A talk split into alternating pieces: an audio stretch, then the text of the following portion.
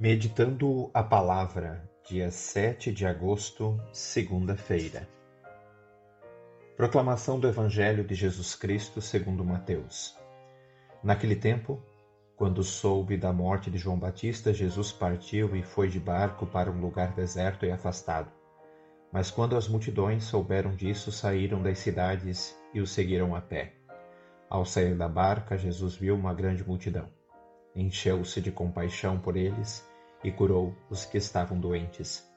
Ao entardecer, os discípulos aproximaram-se de Jesus e disseram: Este lugar é deserto e a hora já está adiantada. Despede as multidões para que possam ir aos povoados comprar comida. Jesus, porém, lhes disse: Eles não precisam ir embora. Dai-lhes vós mesmos de comer. Os discípulos responderam: só temos aqui cinco pães e dois peixes. Jesus disse: Trazei-os aqui. Jesus mandou que as multidões se sentassem na grama. Então pegou os cinco pães e os dois peixes, ergueu os olhos para o céu e pronunciou a bênção.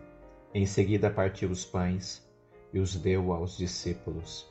Os discípulos os distribuíram às multidões. Todos comeram e ficaram satisfeitos e dos pedaços que sobraram recolheram ainda doze cestos cheios.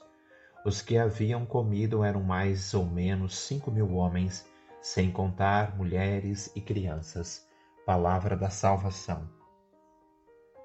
Cada cristão e cristã deveria ser testemunha do espírito de partilha, de tal modo que, em sua vida, palavras e obras influenciasse todas as demais pessoas.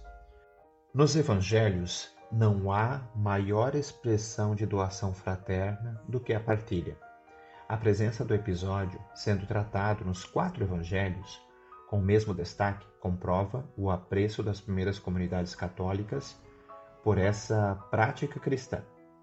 No episódio descrito, há vários pormenores que, cada um por si e todos em conjunto, expressam que as comunidades entenderam muito bem o recado de Jesus. Nesta semana, pretendo comentar esses vários pormenores que se juntam para formar uma belíssima parábola dos cinco pães e dos dois peixes.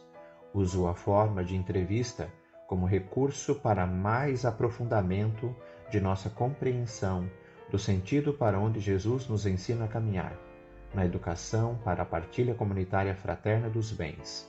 Hoje, infelizmente, este pecado da acumulação dos bens é uma das causas da pobreza extrema de milhões, se não bilhões, escondidos como se não existissem. Haja partilha.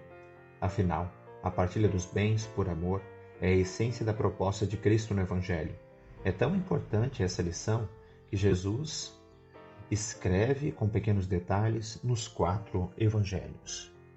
Nada te perturbe, nada te amedronte, tudo passa, só Deus não muda, a paciência tudo alcança, quem tem Deus não dá falta, só Deus basta. Em nome do Pai, do Filho do Espírito Santo. Amém.